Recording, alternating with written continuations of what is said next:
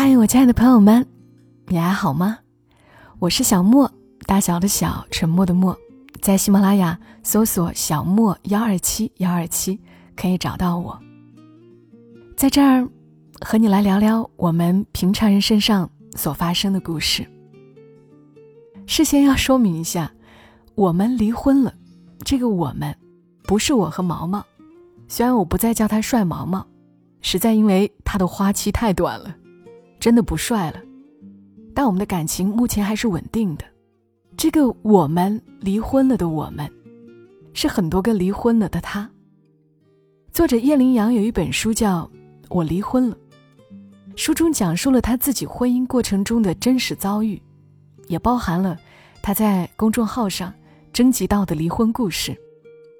他把自己和他的读者的离婚故事整理在一起，才有了这本书。很多人通过这本书，学着去正确看待离婚这件事，以及去面对离婚这件事。他在自己的公众号“燕羚羊”里也分享了这本书的自序。我觉得自序写的特别好，无论是对已婚的还是单身的，都能带来一些思考和帮助。所以这期内容，我也来把我离婚了这本书的自序，读给大家听一听。我们离婚了，作者燕羚羊。对我离婚了这个事实，我从不讳言。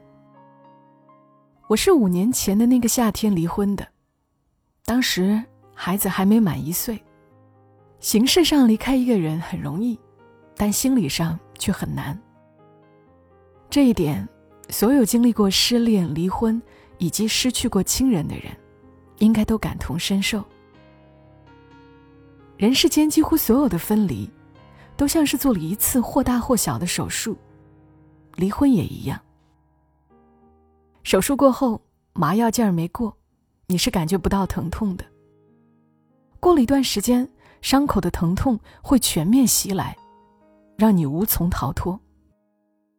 你开始意识到，与子偕老成了泡影，曾经的枕边人。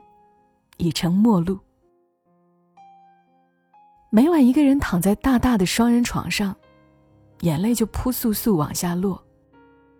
你会彻底的否定自己，甚至怀疑整个人生。有时候会觉得自己可能再也过不去人生这个坎儿了。人都是在旁观别人的人生时，才显得特别高明。真轮到自己了，你才会发觉。自己其实没多少过人之处。遇到事儿的时候，你内心里的恐惧、忧虑、困惑，一点都不比别人少。坦白讲，刚离婚那会儿的我，活得一点都不潇洒，甚至可以说有点狼狈。五年后的今天，我讲起那些过往，却像是在讲另外一个人的故事。感觉五年前那个沉浸在痛苦之中、不知何去何从的人，根本不是我。时间是多么强大的东西，它能化腐朽为神奇。单亲妈妈的生活有时觉得很辛苦，我偶尔也有焦虑情绪，但大部分时间我能以更谦卑、平和、宽容的心态和前夫和其他人相处。能把自己和孩子的生活打理好。眼前的生活是我选择的，能承担的，我甘之如饴。离婚前后，我有过一段绵长的蜕变期，是那种出极狭才通人的感觉。你觉得自己好像走在一个黑暗的密道里，看不到光，也不知道前方哪里有光。慢慢的，你走出来了，就像《桃花源记》里写的那样，复行数十步，豁然开朗。在那个黑暗的瓶颈褪下一层皮以后，你感觉自己进入一个无比宏大、光明而美好的世界，活得更通透，也更自由。我想，亲情、友情、爱情，之所以令人难以割舍。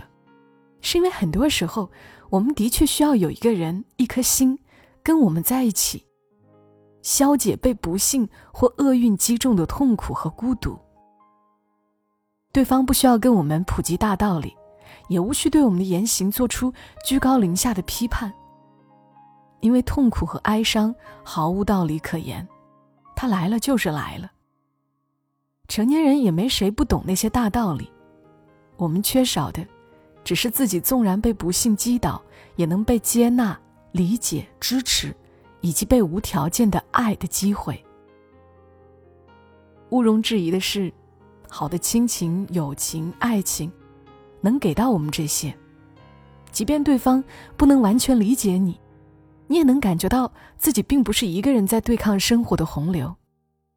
我们都渴望被爱包围，大概是因为没有人不害怕孤独。然而，孤独却几乎是每个人的必修课。它并不取决于你是单身还是已婚。甚至不管你是幸福还是不幸福，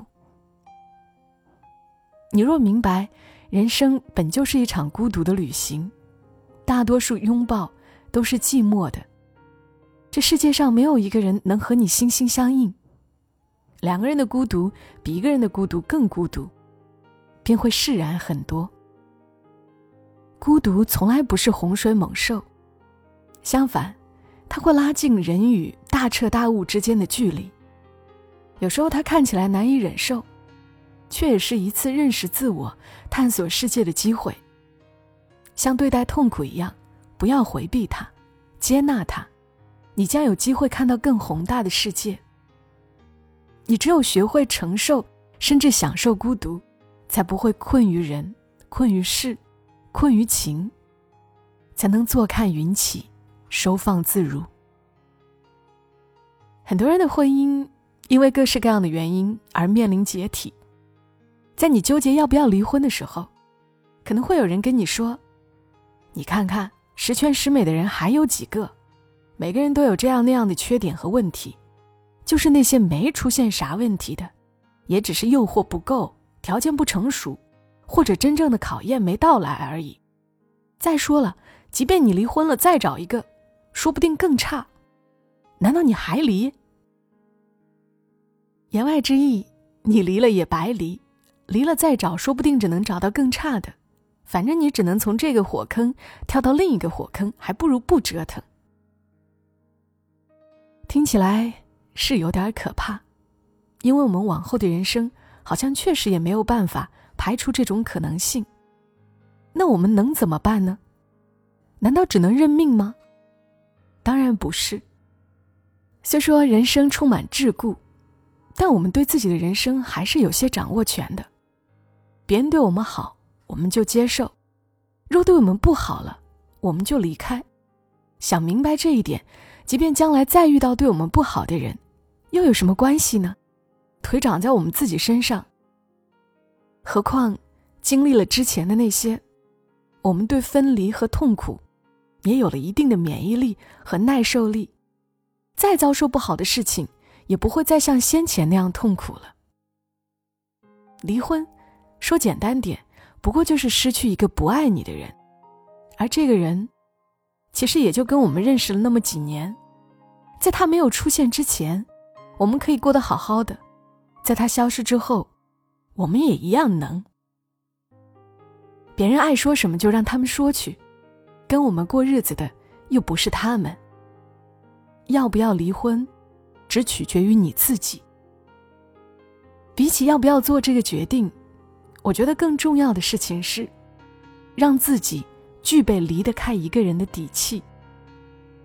你可以温柔似水，为爱付出，但也要有横刀立马斩落毒瘤的勇气。时过境迁，你甚至会感谢过去那些好的或是不好的经历。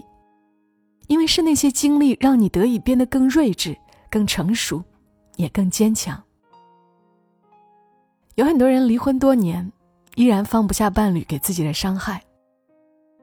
结合我自己的体验，我觉得，舍弃受害者心态，用悲悯的眼光看待曾经的伴侣，或许也是一种可行的自我救赎之道。每个人都该对自己的命运负起全责，怨不得别人。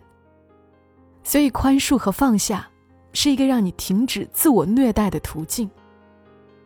我们都该明白，造成今天这样的局面，我们自己也是有责任的。我们也是自己命运的缔造者，要愿赌服输，对自己当初的选择，对离婚之后的未来，负起全责。婚姻的失败，双方都有过错，又或者谈不上什么对错，只是彼此不适合。那些曾经做过我们伴侣的人，也有最想得到和最怕失去的东西，内心深处。也有很多欲与惧，悲与伤。从某种程度上来讲，他们所承受的痛苦、迷惘，未必会比我们少。以平等悲悯的眼光看待他们，我们自己也会宽怀很多。离婚头几年，我写了很多文字，那些自我疗愈的心路历程，那些对自我的探索，对婚姻的反思和感悟。都被我写到了书里。书出来后，有人说我无病呻吟，贩卖苦难；也有人说从中找到了共鸣，得到了疗愈。别人给我怎样的差评，我并不十分介意，倒是每次收到读者表达感谢的留言，会让我激动不已。我从来没想过，那些我随手随心写下的感悟，真能够帮助到别人。一个读者曾经给我写了长长一封信，说他正是靠着看我的文章，走过了离婚后最难挨的那段岁月。他说，每一次对自我的人生产生怀疑，感到万分沮丧绝望的时候，我想到你曾说过的话，就像是得到了某种力量。我想着，跟我生活在同一个国度、同一个时代的你，遇到了糟心事儿未必比我少。但你可以活得那么强大潇洒，我为什么不行？于是我像得到了某种安慰和鼓励，不再抱着受害者心态生活下去。很感恩能在茫茫人海中认识你，你曾经是我最温暖的灯塔。那一刻，我受宠若惊，更加相信文字真的有治愈人心的力量。我可能不是写的最好的，但我的分享是可以有价值的。一个真实的故事，一段真实的成长，总是更具有可信度和感染力，也更容易让人产生共鸣。共鸣之所以能治愈人心，是因为你感觉找到了同类，就像是一个得了病的人，待在健康人群中，可能感到自己很孤独，但他去到医院里。看到原来这世界上还有很多人和自己一样，自己正在承受的痛苦，那些人也感同身受，内心顿时会产生某种被懂得的感觉。写作和阅读都是一个寻找同类的过程。我很感恩茫茫人海中我们能遇见。刚离婚的时候，我有过特别沮丧和迷茫的阶段。我觉得自己就像是一只大笨鸟，飞往一座叫做婚姻的山峰，刚飞不久就不小心折断了翅膀。我需要时间去疗伤，等伤口愈合，等我的翅膀变得更有力量。我需要去整理自己，认识自己，提升自己，需要时间弄明白我是一个怎样的人，到底想要怎样的生活，到底能为想要的生活付出些什么。我有这样的觉悟和勇气，却缺乏一个指南针。作为一个书呆子，我第一反应是去书里寻找答案。我翻遍图书馆和书店里与离婚疗愈有关的图书，却发现没有一本适合我。很多与离婚有关的书籍都不是有离婚体验的人写的，像是跟我隔了层东西。书里那些干巴巴或虚构的案例，引不起我的共鸣。某些专门针对离异人士的说教，高高在上，令人生畏。也正是因为如此，当有读者建议我写一本书给离异人士，讲讲他们的真实故事，帮他们说说话。我欣然答应了。那阵子电视剧《我的前半生》很火，电视剧里女主角罗子君离婚后，实现了华丽逆袭。但这种逆袭主角光环太盛，每一次她出现危难，不是有护花使者来救，就是有前夫来救，还有一个超级厉害的闺蜜为她保驾护航。电视剧到底是虚构的，与普通人的真实生活相去甚远。我在公众号上发出征集离婚故事的倡议后，读者们的离婚故事像雪花一样朝我飞过来。这些故事因为太过真实，所以触目心惊，看得你心疼。看完你甚至只会想到“众生皆苦”这四个字。这本书就是在整理了这些故事的基础上形成的，它的价值。或许正在于它足够真实，让你直面伤口，带你找到同类，引你走向未来。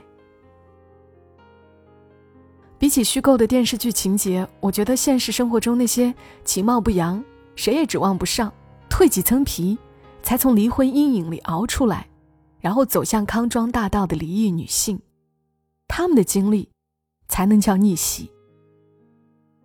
生活不会因为你失婚成了单亲妈妈而对你高抬贵手，没有人给你遮风挡雨，没有人给你搭桥铺路，该来的残酷依然会到来，而他们，愣是靠自己，一点点的站了起来，一点点的，把自己从泥潭里拉出来，边流泪，边熬过那些漫长的岁月。撑不下去的时候，再撑一撑。然后一点一点的，让自己和家人的生活往好的方面发生转变。他们或许不够幸运，但大多数足够努力。到了上有老下有小的年纪，人可能都是这样的。遇到再大的不幸，也最多就难过一会儿。接下来，我们会把捉襟见肘的时间、精力以及有限的金钱和资源，花到最能解决问题的地方去。你开始懂得省着点用自己，集中火力去解决主要问题，没力气闹情绪，也懒得矫情。普通人真实的逆袭和励志就是这样，没有那么简单，但是也没有那么难。所谓的成长，就是学会对自己的人生负责吧。眼前的烂摊子，我来收；眼前的这副重担，我来挑。眼前这条刀山火海，我来走。如果让我以过来人的姿态对徘徊在人生十字路口的人说几句话，我想说：每个人都要经历生活中那些跌宕起伏，每个人都有过不为人知的辛酸与苦楚，每个人都有过令自己感到安慰的辉煌与成绩。虽然你可能还不够成熟和强大。虽然这长长的、黑漆漆的隧道对你来说长了一些，但你要相信，每个人的存在都有自己独一无二的价值。别害怕，去喜欢你自己的样子，去过你想要的生活。在往前奔跑的这个过程中，也许会有很多阻碍，但山穷水尽后的柳暗花明，会比想象的更精彩。愿这本书能陪你度过每一个难眠的夜晚，愿你能在挫折之后收获成长，愿你的生活中也有一颗北斗，能照亮你的来路和征途。白居易写过一首诗：“我无奈命何，委顺以待终。命无奈我何，方寸如虚空。”这段话翻译成白话文就是：我拿命运没有办法。就只好听从命运的安排，反过来，命运也拿我没有办法，因为我对命运的安排是好是坏，从来就没有放在心上。与你共勉。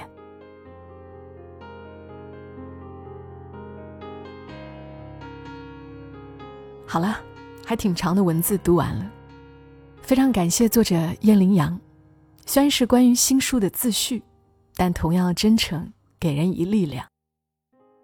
作者燕羚羊是二零零一年云南省丽江市高考文科状元，法学学士，MBA 硕士，现在是一个文化公司的创始人。我常常看他的微博和朋友圈，他从一个山沟沟里走出来的。但他会很自然、很坦荡的公开的说，他自己的爸妈是农民，说他小时候就是背过大粪，说他长到十七岁都没有见过抽水马桶、空调、羽绒服，长到二十三岁才第一次坐飞机。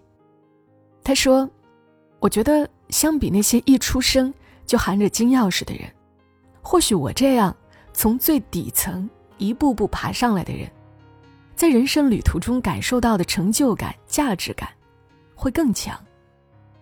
我特别欣赏他的坦荡、坚韧和聪慧，也佩服他对文字的驾驭能力、知识的广博。所以，如果你也从刚刚的自序里找到了共鸣，那么可以去搜一搜他的书《他力量》，还有另一本就是今天一直有在说的《我离婚了》。也感谢白居易留下了这样的诗。我无奈命何，委顺以待终。命无奈我何，方寸如虚空。也谢谢你们听到我，祝你夜好眠。小莫在深圳，和你说晚安。